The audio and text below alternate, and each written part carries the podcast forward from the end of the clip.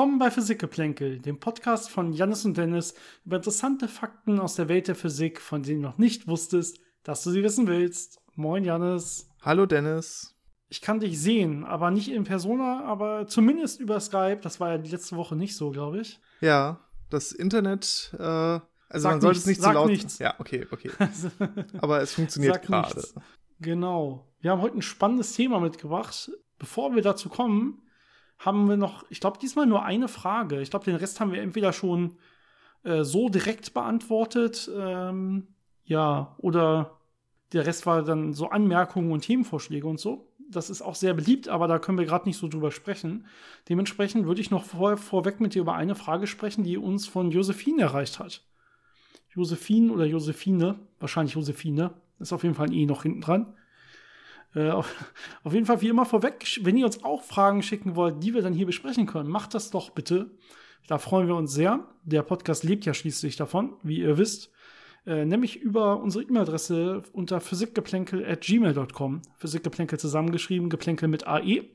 Oder über unsere Social-Media-Kanäle einfach bei Instagram und Facebook mal nach Physikgeplänkel suchen und uns da eine Nachricht schicken. Das erreicht uns auch. Und genau, entweder gerne mit Fragen über Physik, über physikalische Themen, zum Beispiel über alte Podcast-Folgen, aber auch über andere Sachen, die euch so in den Sinn kommen. Ähm, oder natürlich auch gern gesehen sind immer Themenvorschläge, weil wir immer neue Themen brauchen für neue Folgen. Ein wöchentliche Podcasts, äh, ja, da müssen wir schon ein bisschen damit kämpfen, dass wir ab und zu, dass uns ab und zu mal die Ideen ausgehen. Und äh, gerne auch Anmerkungen, Verbesserungsvorschläge, wie auch immer, sind wir äh, überall sehr dankbar. Also lasst es uns bitte wissen, schreibt uns bitte, so wie Josephine das getan hat. Und ähm, genau, ich würde sagen, ich lese die E-Mail mal nicht ganz vor. Die ist relativ lang. Ich äh, werde mal den ersten Teil vorlesen. Ich hoffe, das ist okay, Josephine. Und zwar hat sie sich den Podcast, unsere Podcast-Folge 83 zum Thema Zeit angehört. Da haben wir so ein bisschen darüber gesprochen, wie die Zeit in der Physik definiert ist und was damit in der Physik gemeint ist. Auch wissen, dass das natürlich auch so ein alltäglich gebrauchtes Wort ist, was dann durchaus auch andere ja, Bedeutungen oder äh, so haben kann. Aber in der Physik ist das ja durchaus ein klar definierter Begriff, den man ja auch in Formeln zum Beispiel stehen hat oder der natürlich ja Alleinstellungsmerkmal fast in der speziellen Relativitätstheorie ist, wenn man so will. Und ähm, dazu hat äh, Josephine eine Frage. Und zwar schreibt sie, mir drängt sich immer mehr der Gedanke auf, dass unser Zeitbegriff ja keinerlei Faktizität beinhaltet. Wofür wir den Zeitbegriff nutzen, ist doch lediglich ein Festhalten von linearen Reihenfolgen beziehungsweise Prozessen. Also nur ein Mensch, eine menschgemachte Maßeinheit. Und ähm, genau, sie umschreibt das noch ein bisschen und dann die Frage ist letztlich, äh, ob es auch Physiker gibt, die sich mit anderen Modellen beschäftigen als diesen linearen Abfolgen von Prozessen zum Beispiel. Ähm, sie nennt zum Beispiel als äh, sie nennt als Beispiel unser Gehirn, was ja auch komplett losgelösten Zeitbegriff hat, was völlig wirr in der Zeit springen kann oder sich Sachen vorstellen kann. Ja, ich glaube, so der erste Schritt dahin, äh, die Frage ein bisschen zu beantworten, ist, ähm, dass man ja sagen muss, dass in der Physik erstmal die Sachen, die man messen kann und die man beobachten kann, äh, die Grundlage für alles bilden. Das heißt, wenn ich mir irgendwelche Abstände zwischen irgendwelchen Punkten angucke, dann kann ich diese Abstände messen und kann den Wert zuschreiben. Ähm, dieser Wert ist natürlich erstmal beliebig gewählt, aber dieser Abstand äh, als etwas Messbares, das existiert ja. Und äh, ähnlich hat man das auch mit der Zeit. Ähm, wenn, man, wenn man sich gerade so periodische Vorgänge anguckt, dann kann ich mir einmal angucken, wann ist zum Beispiel so ein Pendel am gleichen Punkt. Und äh, dann gebe ich diesem, ja, diesem zeitlichen Abstand, also von es ist an dem Punkt und es ist wieder an dem Punkt, dem gebe ich dann einen Zeitwert. Und das kann man dann über Sachen, die möglichst unveränderlich in ihrer Periode sind, äh, eben definieren. So wurde das ja gemacht mit der Sekunde, die über so atomare Übergänge definiert wurde. Und dann hat man erstmal Zeit festgelegt. Und man hat beobachtet, dass natürlich Ereignisse ähm, aufeinander folgen und ja, so eine gewisse Linearität oder so eine gewisse Reihenfolge haben und dass es Kausalitäten gibt, dass also bestimmte Sachen nach etwas anderem stattfinden und das davorgehende nicht beeinflussen können und andersrum. Ähm, aber das ist natürlich äh, nicht so ganz exakt. Wir haben ja auch schon ich weiß nicht, ob das in der Folge über Zeit war oder in einer anderen Folge, mal darüber geredet, dass es äh, quantenmechanische Experimente gibt, wo man diese Kausalität eben so ein bisschen verschränken kann und dann nicht mehr klar ist, ist jetzt das eine vor dem anderen passiert oder das andere vor dem einen. Das sind natürlich sehr mhm. kleine Bereiche, in denen das dann stattfindet, aber man kann diese, ja, diese Reihenfolge und dieses zeitliche so ein bisschen aufheben in bestimmten Bereichen. Und äh, aus der Relativitätstheorie wissen wir natürlich auch, dass Zeit nicht unbedingt so einen ganz fixen Charakter hat, also nicht so exakt immer die gleiche Länge hat, sondern dass Zeit davon abhängt, wie schnell ich mich bewege oder wie nah ich an einer großen Masse bin. Das heißt, auch das kann Zeit strecken oder ein bisschen beschleunigen im Vergleich. Und äh, das sind natürlich Sachen, die nicht mehr ja so eine gewisse Linearität haben, aber trotzdem noch so insgesamt diese Kausalitäten äh, doch berücksichtigen. Genau, sie geht ja noch einen Schritt weiter und spricht so von Träumen und sowas. Da muss man natürlich sagen, da sind wir hier als Physiker schon eher, du hast diesen Begriff Faktizität benutzt, also was Fakten betrifft, da sind wir natürlich fest dran gebunden. Ne? Wir gucken uns an, was kann man wirklich messen in unserer Welt, was ist wirklich mit unseren aktuellen Methoden messbar und wie können wir das gut beschreiben. Ähm, für alles andere gibt es durchaus auch, glaube ich, Wissenschaften und Untersuchungen und so weiter. Das sind dann aber normalerweise keine Physiker, die sich das angucken. Das sind dann andere Arten von Zeitbegriffen, wie sie in anderen Wissenschaften benutzt werden.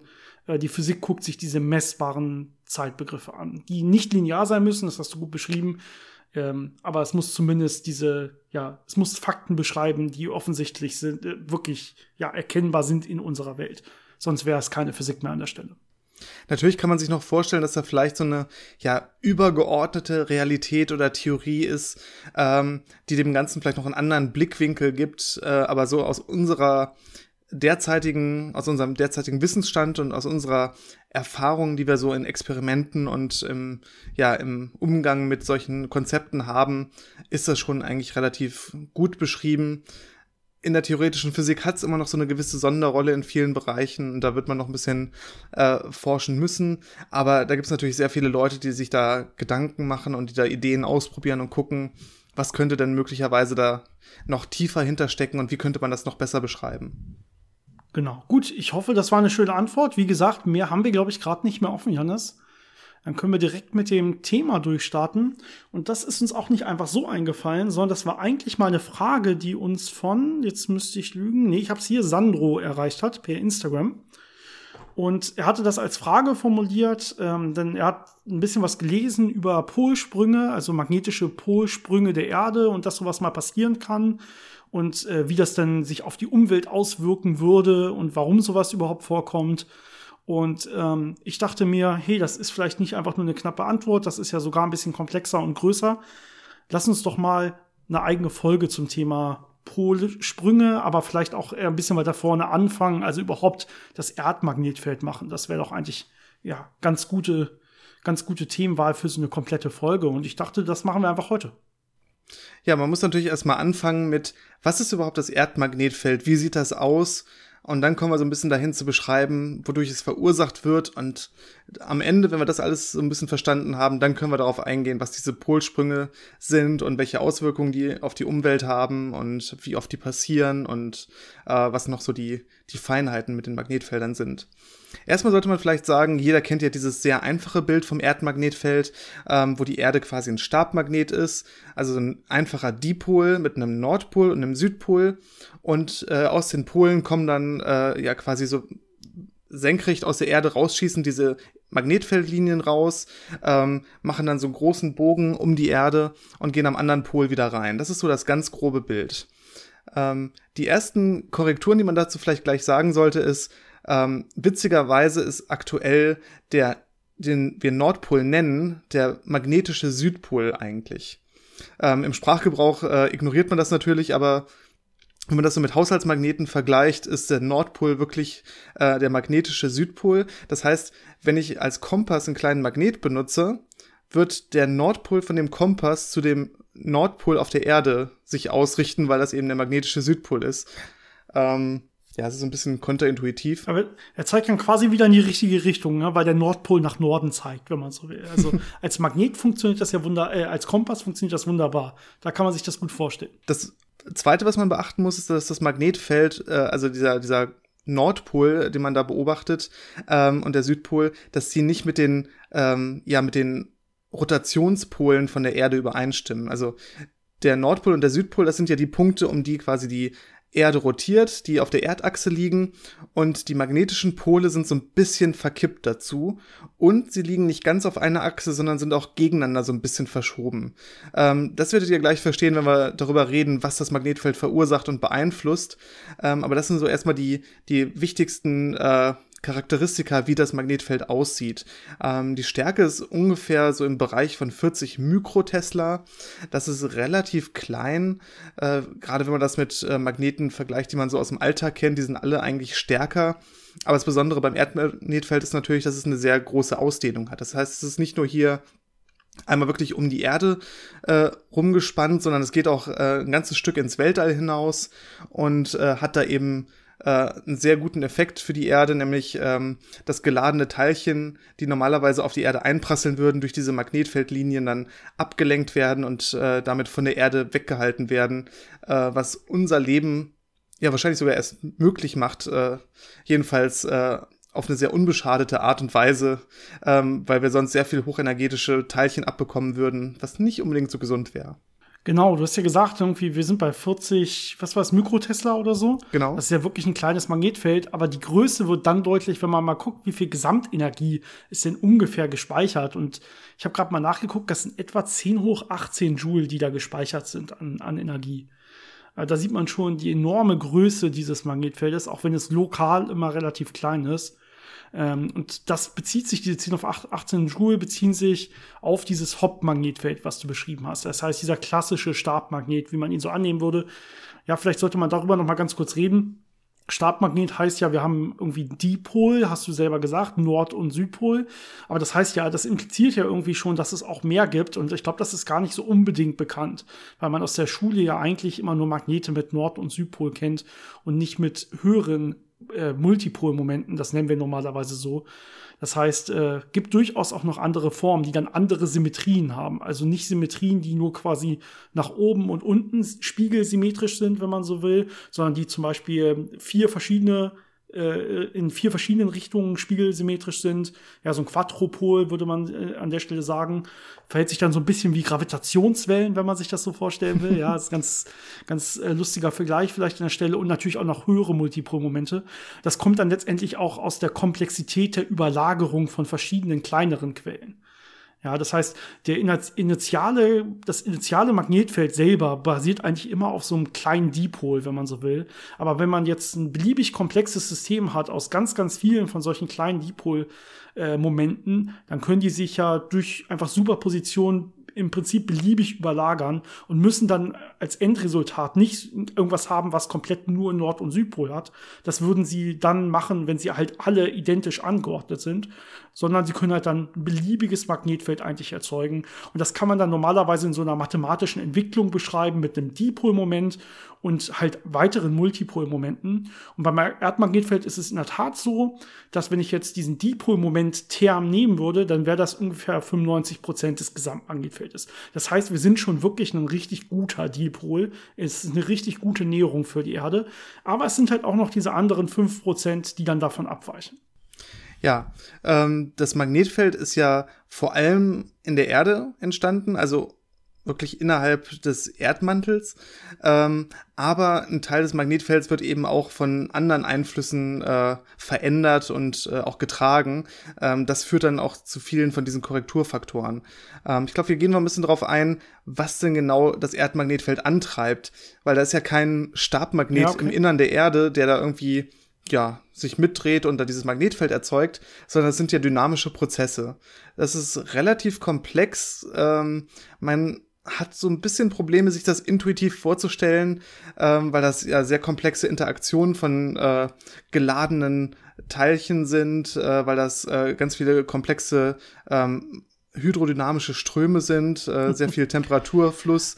Es, ähm, es hört sich schon wieder nach schwierigen großen Computersimulationen an. Genau, und das ist so die Essenz. Am Ende braucht man große Computersimulationen, um das vernünftig beschreiben zu können.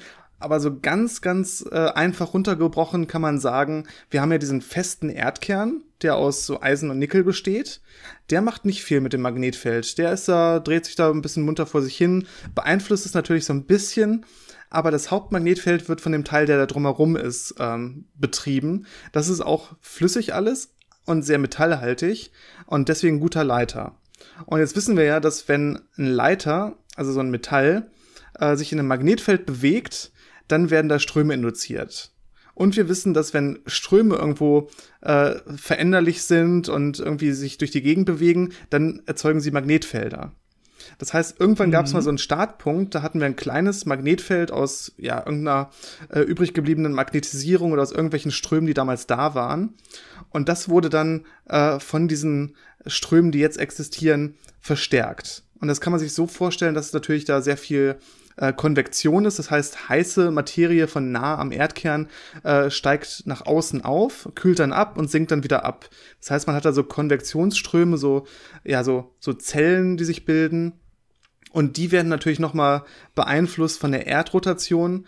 Äh, da kommt die Corioliskraft ins Spiel. Das heißt, da entstehen nicht nur so solche ähm, Konvektionszellen, sondern richtig so Spiralmuster. Das heißt, es äh, bewegt sich da auf und ab und dreht sich alles. Und diese ganzen äh, Materieströme aus ja, flüssigen Metallen, aus äh, leitfähigem Material, die in Wechselwirkung mit dem Magnetfeld, was da war, erzeugen eben dieses starke, große Magnetfeld von der ganzen Erde.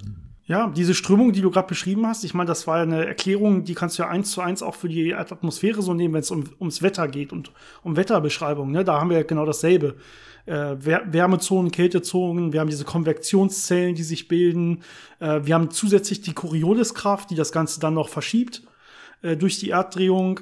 Das heißt, genau dasselbe passiert da auch im Inneren. Und im Inneren, genau, wie du gesagt hast, wir haben halt diese Effekte von einem Leiter, der sich bewegt und das Ganze dann verstärkt. Das heißt eigentlich im Prinzip einfach nur ein verstärkender Effekt erstmal. Die große Frage ist natürlich, wo kam das Ganze inertial her? Ne? Aber das ist einer der Punkte, die super schwer zu beantworten ist. Man kann die Veränderung sehr gut nachvollziehen, weil man ja auch in Gesteinsschichten einfach nachgucken kann, wie war jeweils das Magnetfeld. Können wir vielleicht gleich noch näher darauf eingehen, wie man das genau macht. Ja, aber jetzt wirklich zu sagen, wie hat das Ganze gestartet, wie ist das Ganze gestartet, das ist relativ schwer. Ne? Das muss ja irgendwann mal begonnen haben, wahrscheinlich mit so einer Proto-Erde, als das Ganze noch so ein, wahrscheinlich ein kleiner Gesteinsklumpen war, bevor sich irgendwie äh, ja, irgendwas Größeres drumherum bilden konnte. Und da wird es dann mal einen Auslöser gegeben haben, dass äh, vielleicht durch irgendwelche Stöße irgendein Material reingekommen ist äh, in den Kern, der dann da diese großen Konvektionsbewegungen, also diese großen Temperaturgradienten überhaupt erst bewirkt hat. Ansonsten hätte es die ja erstmal auch nicht gegeben. Äh, oder es muss halt diesen Auslöser dieses Magnetfeldes gegeben haben, eines sehr schwachen. Ja, man würde sagen, okay, durch Zufall müsste es wahrscheinlich so ein Magnetfeld überhaupt gegeben haben. Wenn wir irgendwelche Metalle da haben, ähm, dann müssten die wahrscheinlich äh, als resultierendes Magnetfeld irgendwie in eine beliebige Richtung letztendlich irgendwie gewirkt haben. Es ist sehr unwahrscheinlich, dass sich das komplett ausgeglichen hätte, ja. Und das wurde dann letztendlich einfach so weit verstärkt, dass sich äh, durch diesen Dynamo-Effekt, durch diesen Geodynamo, wie es genannt wird, dass wir letztendlich dieses extrem starke Magnetfeld ähm, nicht lokal, aber in seiner Gesamtheit, wie wir ja schön beschrieben haben, heutzutage so, dass es das heutzutage so gibt. Wichtig ist ja dabei, ähm, dieses ganze flüssige Metall und auch der Kern äh, sind zu heiß, um eine permanente Magnetisierung zu haben. Das heißt, es sind keine äh, Magneten, wie wir sie normalerweise so aus dem Alltag kennen, wo man einfach diese magnetischen Momente hat, die ausgerichtet sind. Ähm, weil das eben so heiß ist, würden die in alle Richtungen wackeln und man hat am Ende keine resultierende ähm, ja, Magnetisierung. Das nennt man dann diese Curie-Temperatur. Diese Temperatur, oberhalb der ein Metall nicht mehr magnetisch ist. Aber mhm. ähm, deswegen sind es halt diese dynamischen Prozesse, die das Ganze induzieren. Man hat natürlich äh, jetzt noch ein paar kleinere Effekte von ähm, Sachen, die außerhalb der Erde also auf der Erde oder über der Erde stattfinden. Ähm, zum Beispiel spielt sogar der Ozean so eine ganz kleine Rolle, weil ja auch äh, Meerwasser mit seinem Salzgehalt so ein bisschen leitfähig ist und diese Strömungen davon natürlich auch mit dem Magnetfeld so ein bisschen interagieren und das modifizieren. Ähm, was ein größerer Faktor ist, ist natürlich das, was äh, weiter oben in der Atmosphäre passiert, wo man sehr viele Ionen hat, in der Ionosphäre. Und da hat man natürlich auch Winde, also ja, Luftbewegungen, wenn man das dann noch Luft nennen kann, das bisschen, was da oben ist. Aber das bewegt sich natürlich äh, auch wieder getrieben durch alle möglichen Gradienten, durch Corioliskraft umher. Und auch da hat man wieder Ströme, die Magnetfelder erzeugen und mit dem Magnetfeld wechselwirken. Und das gibt einem dann auch wieder diese ja, Abweichungen von diesem klassischen Dipol, weil dann eben an einer Stelle vielleicht eine stärkere Magnetfeldquelle ist und dann an einer anderen Stelle das ein bisschen schwächer wird. Genau, wir haben natürlich auch noch Sonnenwinde selber, die das beeinflussen können. Also direkt im Prinzip magnetisiertes Plasma, was uns erwischen, was uns treffen kann, oder Teilchen, die Sachen selber noch ionisieren und dadurch dann auch wieder magnetische Ströme oder induzierende Ströme erzeugen ähm, innerhalb der Magnetosphäre oder auch Ionosphäre und ähm, was ein Teil davon ist äh, und äh, letztendlich dann auch noch dazu beitragen. Also das ist dann nicht nur das, was im Inneren von uns kommt. Ne? Also wir haben im Prinzip mal diese drei Bereiche. Wir haben einmal diesen größten Teil, diesen Dipolmagneten betrieben aus dem Erdinneren. Dann haben wir das, was du beschrieben hast, so was bei uns an der Oberfläche irgendwo passiert. Entweder direkt in den Gesteinsschichten der, der obersten Kruste quasi oder in der Atmosphäre selber. Und als dritten Teil dann noch das, was uns extern trifft, also aus dem All selber, meistens in dem Fall natürlich aus der Sonne und da dann auch noch unser Magnetfeld deutlich beeinflusst. Ja, das sind natürlich alles sehr variable Prozesse, sehr viel Bewegung, die da drin ist. Aber du hast gerade so einen Part angesprochen, der eher ein bisschen statischer ist. Vielleicht auf langen Zeiträumen so ein bisschen sich verändert. Aber diese ganzen Gesteinsschichten, die sind natürlich auch teilweise sehr metallhaltig und die sind fest und kalt. Das heißt, da hat man nicht die Curie-Temperatur erreicht, da hat man dann teilweise permanente Magnetisierung, die vorhanden ist. Gerade so in großen Erzlagerstätten, wo so Eisenerze vorhanden sind, hat man teilweise wirklich beträchtliche Beiträge zum Magnetfeld, was man an der Oberfläche dann misst. Das ist auch ein Weg, wenn man solche Sachen finden kann, indem man einfach äh, sehr genaue Karten vom lokalen Magnetfeld macht und dann guckt, wo auf der Oberfläche starke Abweichungen vom, äh, ja, von diesem klassischen Dipolfeld und den anderen Einflüssen, die man so kennt, äh, wo die zu finden sind und dann weiß man, okay, hier ist anscheinend irgendwie was äh, sehr Magnetisches zu finden. Und ähm, diese Magnetisierung, die in so Gesteinen vorhanden ist, die kann man eben auch nutzen, um Erkenntnisse darüber zu gewinnen, wie sah das Magnetfeld in der Vergangenheit aus. Und dann kommen wir auch langsam in die Richtung, ähm, kam es zu solchen Polumkehrungen und, und zu so Abschwächung des Magnetfeldes und wann war das? Und äh, die Natur hat uns da wirklich einen sehr, sehr äh, guten Dienst erwiesen, äh, dass es diese, ähm, wie nennt man das, in mittelozeanischen Rücken gibt, zum Beispiel der mittelatlantische mhm. Rücken oder auch im Indischen Ozean. Das sind Bereiche, wo ähm, heißes Material aus dem Erdinneren an den Meeresboden kommt, da abkühlt und äh, gleichzeitig das so auseinander äh, gedrückt wird von dem Material, was nachkommt. Das heißt, ähm, da entsteht neue, neues Plattenmaterial von den äh, ja, Meeresbodenplatten und ähm, das wird dann immer weiter auseinandergeschoben und dadurch äh, bewegt sich dann alles ein bisschen auseinander von dem Bereich. Und die Kontinente driften dann auseinander. Und dieses neue Material, was da rauskommt, ist natürlich unter anderem magnetithaltig, also äh, Eisenoxidverbindungen, die magnetisierbar sind. Und an dem Punkt, wo es dann rauskommt und abkühlt und unter seine Curie-Temperatur bekommt, wird es die Magnetisierung übernehmen, die das äußere Magnetfeld vorgegeben hat. Und wenn es dann erstarrt ist, wird es diese Magnetisierung einigermaßen gut beibehalten. Das heißt, wenn man jetzt über diesen äh, Meeresboden schaut, sieht man immer Schichten, die das Magnetfeld der Erde von vor 10.000 Jahren dokumentieren, von vor 100.000 Jahren, von vor ein paar Millionen Jahren. Und so kann man dann, wenn man sich diesen Meeresboden genau anschaut und das alles nachmisst, sehr genau anschauen, wie hat sich das Erdmagnetfeld über die letzten äh, zig Millionen Jahre verändert. Ja, diese Forschung nennt man Paläomagnetismus, ne, dass man wirklich nachvollziehen kann, wie läuft das Ganze so. Und mittlerweile äh, kann man das auch ganz gut mit den Simulationen decken. Also das, was man da jetzt rausgefunden hat, wie, wie schwankt das überhaupt, wie bewegt sich das und so weiter, passt auch ganz gut äh, zu den aktuellen Beschreibungen. Deswegen konnte man das gut nachvollziehen. Ja, also was kann passieren? Ähm, du hast ja schon Polsprünge angesprochen. Das ist ja so das Größte, was überhaupt passieren kann. Ne? Ähm, vielleicht äh, bisschen allgemeiner. Also was erstmal passieren kann, ist, dass natürlich die Intensität, also die Stärke der Magnetisierung kann zu oder abnehmen. Ja, das kann einfach ganz normal schwanken, ganz natürlich schwanken. Erstmal einfach auch aus Zufallsbewegungen, aus Zufallsprozessen, gerade weil das ja so ein komplexes Gebilde ist, kann es sein, dass irgendwelche Erdkrusten wandern oder dass im Inneren äh, irgendwas sich mal anders schnell bewegt oder so und dann halt irgendwelche großen, Sach größeren Sachen wirklich passieren. Das kann natürlich passieren und dann kann es einfach passieren, dass dann auf der Erdoberfläche entweder ein bisschen lokaler oder ein bisschen größer, ja, äh, sich einfach die Stärke verändert. Und das kann dazu führen, dass zum Beispiel auch das Magnetfeld mal kurzzeitig komplett runterfällt. Also dass es quasi auf Null fällt. Und wenn das Magnetfeld auf Null fällt, wird es sich normalerweise relativ schnell danach auch wieder stabilisieren auf, auf einen Wert. Und ähm, es gibt jetzt in diesem System normalerweise zwei, zwei halbwegs stabile Werte. Ja, aufgrund der Drehung dieses angetriebenen Dynamos quasi äh, hat mir, haben wir ja diesen Nord- und Südpol, die ja zwar leicht lokal variieren aufgrund dieser ganzen Oberflächenschwankungen, die wir normalerweise natürlicherweise haben. Ähm, aber ja, dieser, dieser grundsolide Startmagnet ist ja eigentlich relativ konstant. Das heißt, wenn dieses Feld mal intensitätsmäßig zusammengebrochen ist, kann sich das danach wieder aufbauen. Und das, äh, wenn sich das ganz normal so wieder auf, aufbaut, wie es war, also zum Beispiel oben war Nordpol, unten war Südpol, dann bricht es kurz zusammen und es baut sich wieder genauso aus.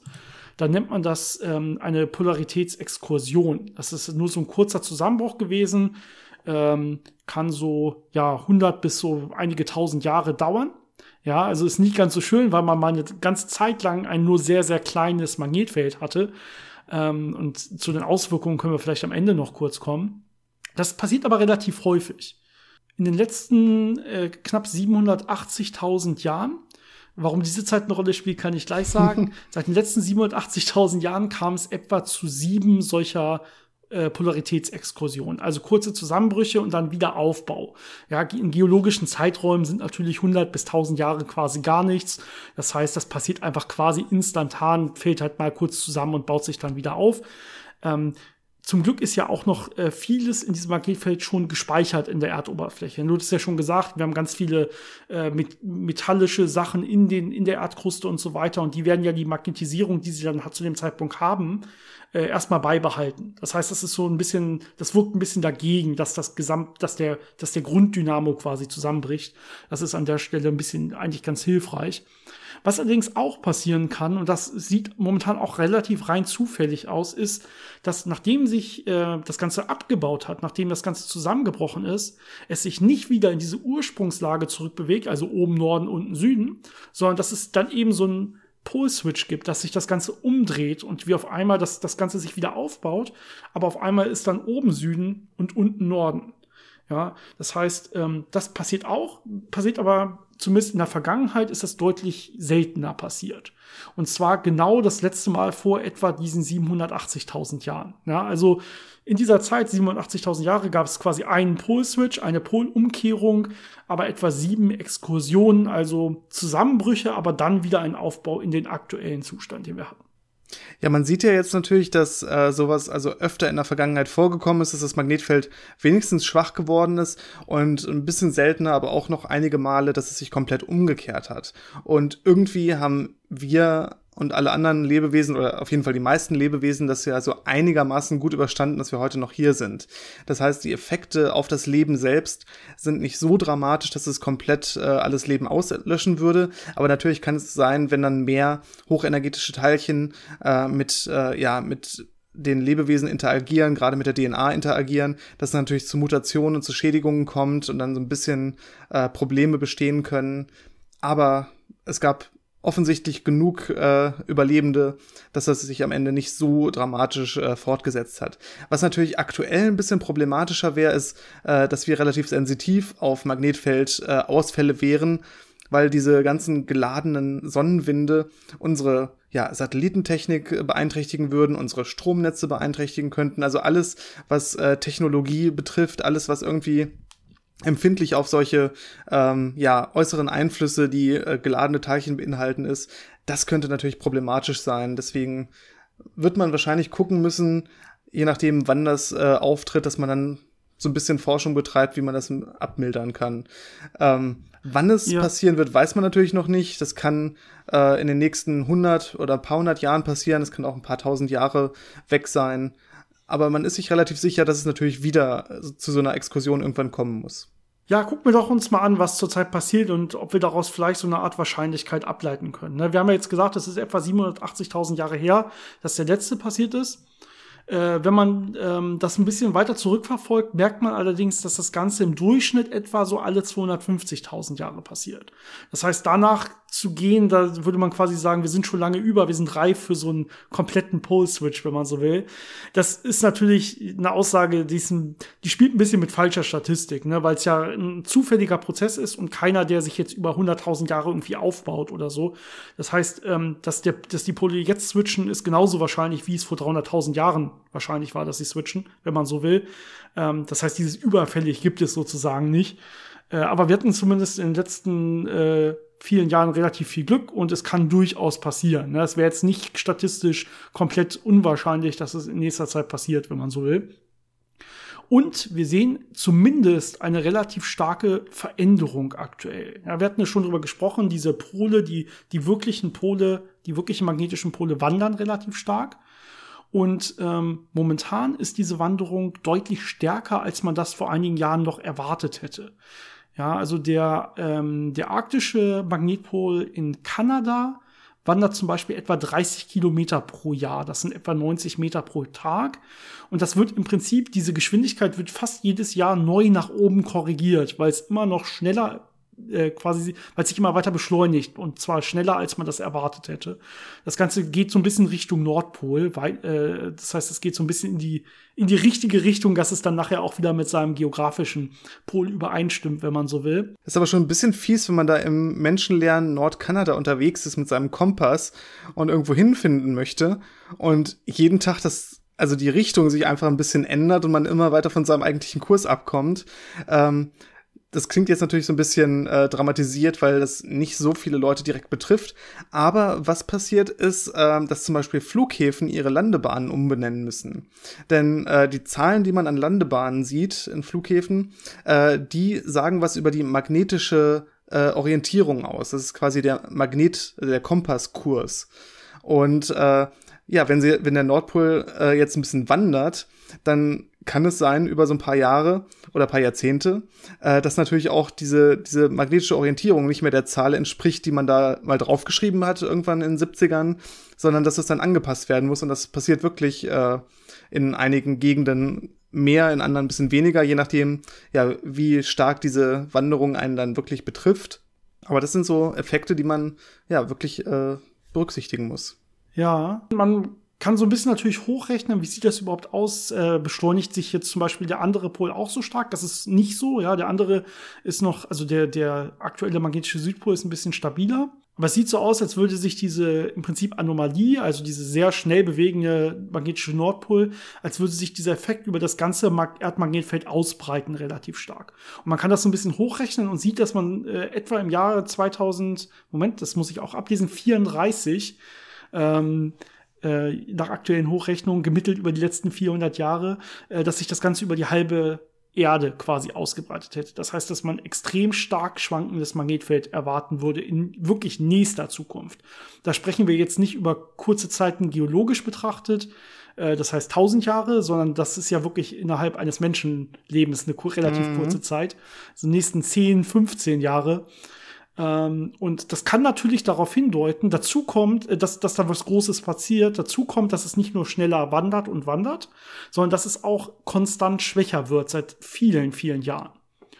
Und ähm, das ja, deutet auch vielleicht darauf hin, dass es vielleicht so eine Exkursion gibt, ja, dass es zusammenbricht und danach ist es, wie wir zumindest aktuell denken zu glauben, wahrscheinlich so ein, ja, so, so, ein, so ein Zufallsspiel Geht es, baut es sich danach wieder in dieselbe Richtung auf oder gibt es so, ein, so eine Polumkehr und haben wir auf einmal den Südpol oben und den Nordpol unten? Ähm, dass es sich wieder in dieselbe Richtung aufbaut, ist zum Glück wahrscheinlicher. Ja, wir hatten ja Ursachen waren so ein bisschen auch, dass die Erde ja das Magnetfeld so ein bisschen speichert, äh, das vorher mal da war. Aber mit einer ja, kleineren Wahrscheinlichkeit haben wir, hätten wir durchaus auch dann Probleme, wenn sich das eine, wenn sich das komplett umkehrt ja, das äh, wird noch eine große Herausforderung wahrscheinlich. Äh, neben den ganzen anderen Herausforderungen, die wir eh schon haben. Ja, das ist wahr in der aktuellen Zeit. Ich glaube, wir hätten erstmal nicht so wirklich Probleme mit, äh, mit einer Umkehrung des Magnetfeldes oder mit einem Aussetzen ähm, also wir direkt, aber natürlich, du hast ja schon gesagt, wir haben Sonnenwinde zum Beispiel oder andere kosmische Strahlung. Das Magnetfeld ist natürlich ein super Schutz, der diese Teilchen um uns herum lenkt. Das würde natürlich ein Problem für die Menschheit sein. Da müsste man gucken, ob man oder wie man damit klarkommt. Äh, auch wenn das nur für 100 Jahre irgendwie ausfallen oder deutlich schwächer werden würde, wäre das wahrscheinlich sehr, sehr problematisch. Ich meine, wir haben jetzt Probleme, wenn das Internet eine halbe Stunde ausfällt. Also, ja. ja, richtig. Und natürlich haben neben den Menschen auch äh, Tier- und Pflanzenwelt können auch zu extremen Problemen kommen, wenn das Magnetfeld entweder wegfällt oder sich umkehrt. Das stimmt. Ähm, was wir uns ja relativ schlecht vorstellen können, weil uns das nicht so wirklich direkt betrifft, ist, dass viele Tiere einen magnetischen Sinn haben. Die können also spüren, ähm, wie ist das Magnetfeld ausgerichtet und wie stark ist das Magnetfeld. Ähm, man kennt das natürlich so von Vögeln, die gerade wenn sie lange Wanderungen machen, also wenn sie zum Beispiel im Winter Richtung Süden fliegen, ähm, dass sie sich wirklich am Magnetfeld orientieren. Ähm, aber es gilt auch für andere Tiere. Es gibt einige Säugetiere, ähm, zum Beispiel Wale, äh, die sich anscheinend am Magnetfeld orientieren. Ähm, aber es gibt auch Studien, dass zum Beispiel Hunde ähm, das Magnetfeld wahrnehmen können und sich so ein bisschen danach ausrichten. Allerdings eher äh, wenn sie aufs Klo müssen und nicht unbedingt äh, zur großen Orientierung, aber wahrscheinlich auch so ein bisschen. Ähm, aber die haben natürlich auch eine sehr gute Nase, auf die sie sich verlassen können. Ähm, ja, es geht auch äh, auf viele Insekten trifft das zu, die sich äh, mit Hilfe des Magnetfelds orientieren können. Und sogar manche Bakterien äh, haben äh, ja Organanteile äh, oder Organellen, äh, die das Magnetfeld ähm, in, äh, wahrnehmen können und sich danach ausrichten können. Und das Spannende ist, es gibt also zwei Mechanismen, die hauptsächlich für diese Wahrnehmung verantwortlich sind. Äh, es gibt einmal das, was äh, die Bakterien benutzen, was aber auch bei Vögeln im Schnabel gefunden wird. Das sind so Organe, die ja auch wieder Magnetit haben, also so Eisenoxid, das magnetisch ist. Und das richtet sich eben nach dem Magnetfeld aus. Und äh, je nachdem, in welche Richtung das liegt, äh, produziert das dann andere Signale, die ans Gehirn gesendet werden und dadurch hat man dann äh, als Vogel so ein Gefühl, ah ja, so stark ist das Magnetfeld und äh, so weit hat sich das hier quasi äh, bewegt, deswegen muss ich das verändert haben. Das andere, was noch ein bisschen mehr auf die äh, sogenannte Inklination, also die Steilheit des Magnetfeldes äh, sensitiv ist, also quasi den Winkel vom Magnetfeld zur Erdoberfläche. Das ist das, was bei äh, Vögeln im Auge vorhanden ist. Und das ist wirklich interessant. Die können quasi Magnetfelder sehen, denn äh, die Teile vom Auge, die für blaues Licht äh, verantwortlich sind, das wahrzunehmen, ähm, die beinhalten äh, Kryptochrom. Das sind Moleküle, äh, die durch die Interaktion äh, mit blauem Licht angeregt werden und ähm, dann ja so Radikale bilden, so ein Radikalpaar, also so angeregte Zustände, wo dann freie Elektronen vorhanden sind. Und in diesem Zustand sind die sehr sensitiv darauf, äh, wie das Magnetfeld ist, ob sie dann in einen oder den anderen quantenmechanischen Zustand äh, gelangen, ähm, sich dann in der Zeit entwickeln und dann wieder ähm, zusammenkommen und entweder als ein Molekül oder als ein anderes Molekül zusammenkommen. Und das wird dann auch wieder vom Körper registriert. Also faszinierend, äh, dass da wirklich so, ein, ja, so eine Mischung ja. aus einem chemischen Prozess äh, plus Elektronen, die das nennt man dann Singulet oder Triplet-Zustand, wenn diese Elektronenspins, also die elektronenmagnetischen Momente unterschiedlich ausgerichtet sind.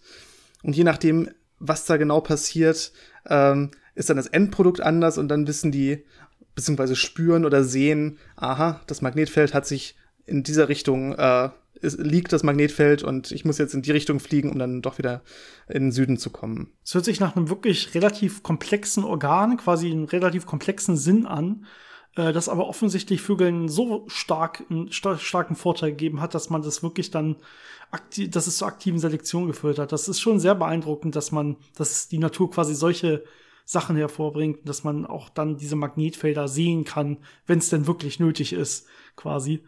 Ähm, sehr, sehr beeindruckend und wäre natürlich ein Problem, wenn da wirklich was passiert, wenn es weg wäre oder auf einmal umgekehrt würde, wäre natürlich doof, aber du hast ja schon so ein bisschen beruhigend gesagt anfänglich.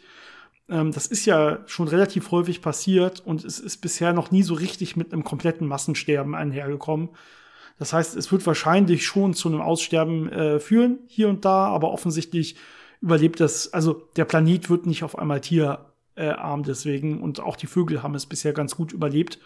Äh, die Frage ist letztendlich wieder, ob, ob wir Menschen das überleben, ne? Und wie es für Menschen, für unsere Zivilisation mit Technik aussieht, wenn da auf einmal die Sonnenwinde freien Lauf gelassen, den Sonnenwinden freien Lauf gelassen wird und so weiter. Das ist eine ganz andere Frage. Wie gut übersteht der Mensch das? Das ist ja eine ähnliche Frage wie, dem Klima, wie beim Klimawandel. Ähm, irgendwie werden die, die Tiere sich auch anpassen beim Klimawandel, auch wenn es 10 Grad wärmer ist, auch wenn es die Artenvielfalt vielleicht drunter leidet. Aber der Mensch halt nicht. Ne? Das ist dieselbe Frage jetzt hier an der Stelle auch. Ich weiß ja nicht, wie positiv das ist, aber ich glaube, der Klimawandel könnte dann wieder helfen. Äh wenn Vögel den Weg nach Süden nicht mehr finden im Winter, es aber keinen Winter mehr gibt, äh, dann ist das Problem gelöst oh, oh, oh. Die okay, überleben also das dann. Ein bisschen Sarkasmus zum Abschluss ja. und schwarzen Humor. Und ähm, Genau, ich würde sagen, dabei belassen wir es. Ich fand es ein sehr spannendes Thema, auch mhm. mich ein bisschen einzuarbeiten, ein bisschen was drüber zu erfahren, noch mehr als man so grundlegend weiß mit diesen grundlegenden magnetischen Effekten, sondern auch ein bisschen drüber hinaus, was bedeutet das überhaupt. Und genau, das ist uns wie immer wissen, wenn ihr weitere spannende Themenvorschläge für uns habt.